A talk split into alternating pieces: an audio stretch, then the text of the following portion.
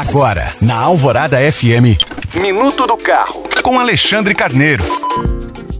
Motoristas que dirigem em alguns outros países, como nos Estados Unidos, podem ficar confusos quando vão virar à direita em cruzamentos semaforizados. É que nesses locais é permitido fazer a conversão mesmo com a luz vermelha. Apenas condutores que vão cruzar a via precisam esperar o sinal abrir pois no Brasil a legislação prevê esse tipo de situação, mas apenas quando há a devida sinalização. É a chamada direita livre, que inclusive funciona em alguns cruzamentos aqui de Belo Horizonte, todos indicados por placas. Então, motoristas, a regra é muito clara. Se houver sinalização, é possível sim virar à direita com o sinal fechado.